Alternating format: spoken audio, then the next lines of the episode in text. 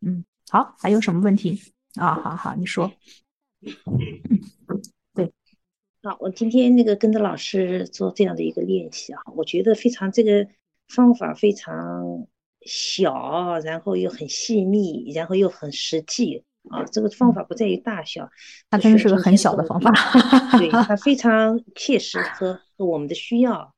那么在这个过程当中，其实我们是非常可以操作的啊。那么在跟着老师这样走进自己的内心，去体会、去观察啊，然后跟自己对话。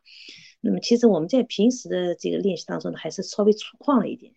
那这个这一点非常好。那么在这个引导的过程当中，特别是跟自己对话的时候，我就感到有一股暖流啊，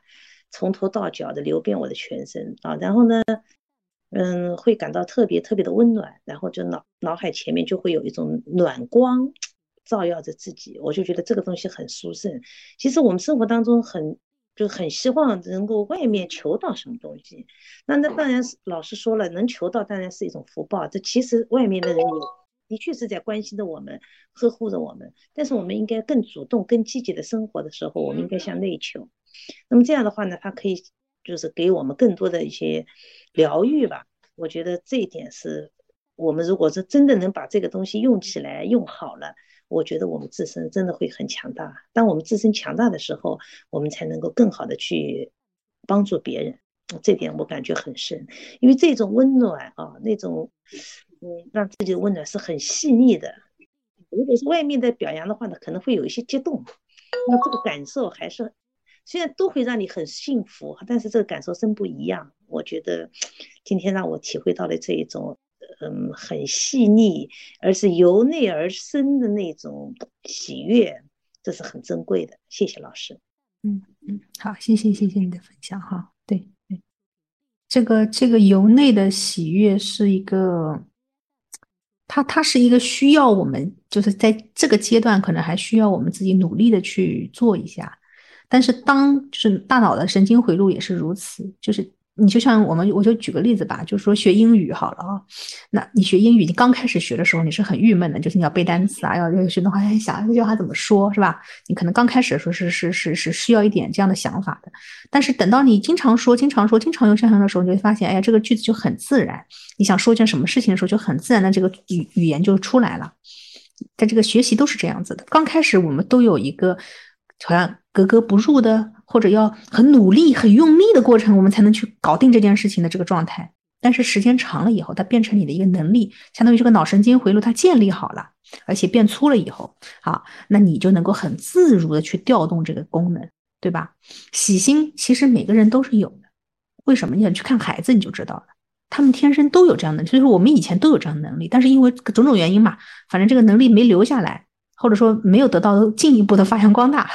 啊，那 OK，那我们今天通过冥想的方式去练习，然后等到练到一定程度的时候，你会发现你在生活当中的这种油然而生的快乐，它是不自然的就会出来的，就是你不用动用一些方法，你不用像今天那样从从头到尾搞那么多步啊，放松放松，调身调息等等等等等等等等，你不用搞那么多步，你都能够很自然的体会到生命中的愉悦。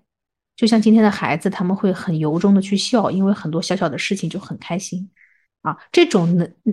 练习是因为你大脑当中的这种喜悦的这个回路，它又被建立起来了，又被强大了啊。于是它就存在了这样的一个能力啊。他说：“嘿，它是一个先天有，但是可能需要后天呼唤、回复和强大的能力。”